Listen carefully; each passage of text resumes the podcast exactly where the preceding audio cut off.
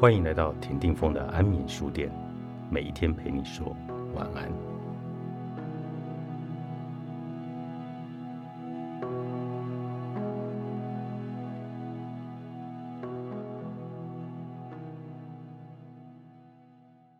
台湾已经走过九零年代 XO 冰室满天星的那种奢侈、炫富、暴发户的时代，有了国外的前居之鉴。台湾更不应该走回头路。我们要学习用新观念来看待旅游。如果只是一昧的把它当成偏乡，台东就真的只是偏乡。但若能转念思考，台东其实可以成为中心。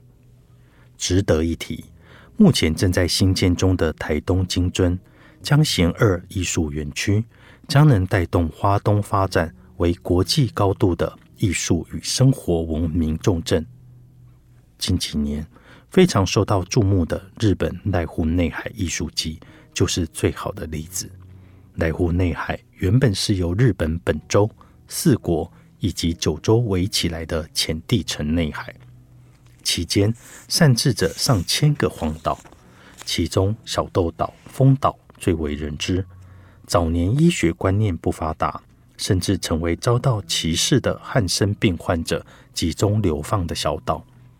过去这一带因为人烟稀少、交通复杂不便，而成为被遗忘的地方。近年来，日本当局找来大型建设公司投入开发，同时号召世界知名艺术家如安藤忠雄、草间弥生，在不同的岛上创作艺术品或建造博物馆、美术馆。以艺术创生的手法，将濑户内海艺术季打响名号，借此让荒芜的偏乡得以重生。这些做法类似地方重生，但是台东的情况又完全不同，因为台东本身就孕育了很多原生的艺术家。我个人常年观察，环绕着海岸山脉的华东，一边是中古县，一边是海岸线。纵谷线是以池上为中心，在台湾好基金会与在地乡民的共同努力之下，从春耕、夏耘、秋收、冬藏，加上常年累积以蒋勋等为首的一系列艺术家驻村，以及谷仓艺术馆的成立，已经成为花东纵谷线很重要的文化据点。而海岸线上，无论是加路兰的漂流木作品，都兰的拉黑子。达利夫、西剧苏菲、赖纯纯、长滨、封冰的相恋工作室、拉菲、少马和叶海蒂的 Laboratory 实验平台、台东市的铁花村与台东糖厂、南回的谢胜华、高宪廷、安盛会等创作工作者，甚至再加上绿岛的国家人权博物馆、白色恐怖绿岛纪念园区。都是极具生命力、想象力的创作者。另外，还有胡德夫、桑布伊、舒米恩、伊利高路、陈建年等数不尽的音乐人，以及布拉瑞扬与各族群原住民的舞蹈元素。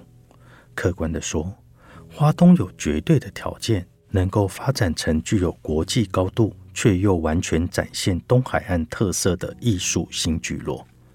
这么豪华富饶的艺术家阵容。从木雕、装置艺术、原住民歌谣到舞蹈，原汁原味制成一个丰盛的戏谱。更重要的是，他们的双脚深深扎根于土地，土地也慷慨的给了与他们创作的能量及灵感。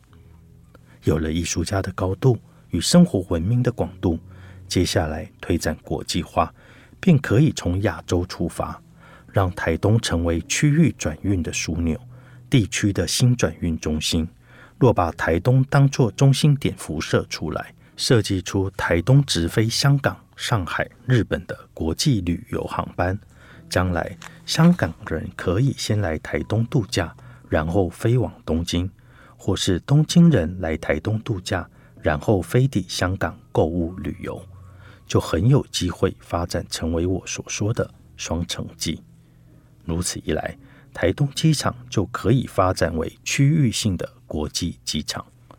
若从地面区域形成的视角，台东也可以成为地区性的关键转运中心。若要往北，沿公路到双滨、花莲、泰鲁阁；往南到南回、垦丁等地，或是走纵谷线，循着花莲、池上、台东、南回的路线；又或是沿着海岸线走南回、台东、都兰、金樽、长滨、花莲的路线。而机场在福伊码头，又可以在前进绿岛、蓝屿，那将是另一个天地。前一段时间受到陆客不来的影响，许多花东旅馆几乎空洞化了。而实际上，香港的租金越来越贵，许多香港年轻人羡慕台湾的生活。随着五 G 时代的来临，交通的便捷，如果能够让他们留在这里生根。政府只要扮演串联的力量，抓紧这个寻找国际人才的契机，相信可以产生非常大的相乘效果。